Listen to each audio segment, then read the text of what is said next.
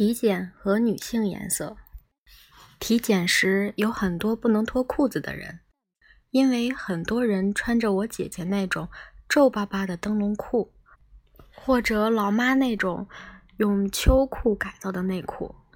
那时基本上没有三角内裤，所以大家穿的都是类似部队士兵穿的那种白色肥大的款式。体检的时候。大家都只穿一条内裤，拿着一张纸并排站立。然而，其中一定有人连上衣都不脱。那个人就是我老哥，他长裤的腰部一直提到胸口，下面只能扎根破草绳当腰带，一脱上衣就露出破裤子，所以他没法脱啊。于是就有人好奇：“你怎么不脱啊？”老哥固执地低着头，粗声反驳：“我愿意。”其实他没办法脱呀，实在是没办法脱，太丢人了。没办法，他也只好坚持不脱。惨吧？里面更惨，有时候甚至根本没有内裤可穿，有时只能穿姐姐的凑合一下，简直不敢想象。然而，残忍的老师严厉指责老哥：“你怎么不脱校服？你小子干什么呢？”老哥无奈，只得听话照做，脱掉外裤，立刻光屁股相见，现场气氛顿时尴尬。另一个丢脸的时刻是学校发放午餐时，每个人的午餐袋里都装有一个喝牛奶用的奇怪铝杯。就是黄不拉几，用耐酸铝制成的杯子，另外还有一个类似盘子的容器。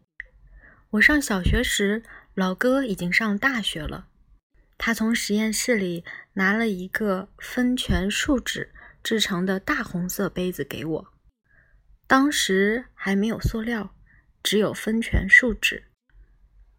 那个红色的杯子极其引人注目。太丢脸了！那时，男生用女孩子用的东西是一件非常羞耻的事，所以发放午餐时，我总是不好意思把杯子拿出来摆到桌上。老师也和我们一起吃饭，看到我没有杯子，必定会问：“北野君，你的杯子呢？没带来吗？”老师一问，周围同学就哄堂大笑，七嘴八舌的起哄。你不是带了吗？拿出来呀！大家都知道我有个红色杯子，我暗恋的女生也知道，她也嘲笑我。没办法，我只好拿出杯子，果然又招来大伙的冷嘲热讽。北野，你怎么像个小姑娘呀？我恨不得找个地缝钻进去。这时，老师出来打圆场：“你们别胡说！”接着还表扬我几句。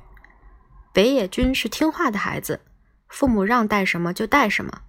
你们怎么能笑话他呢？老师一席话把我说哭了。不可思议的是，无端得到表扬，正说中了我心中的委屈，所以我哭了。看到我哭，老师给我盛了满满一盘菜，我不爱喝的脱脂牛奶也给我灌了两杯。我嘴里。都是脱脂牛奶的泡沫，连续喝下去两杯，让我吃饭恶心，真是丢人啊！不管是当众哭泣，还是用女性颜色的杯子。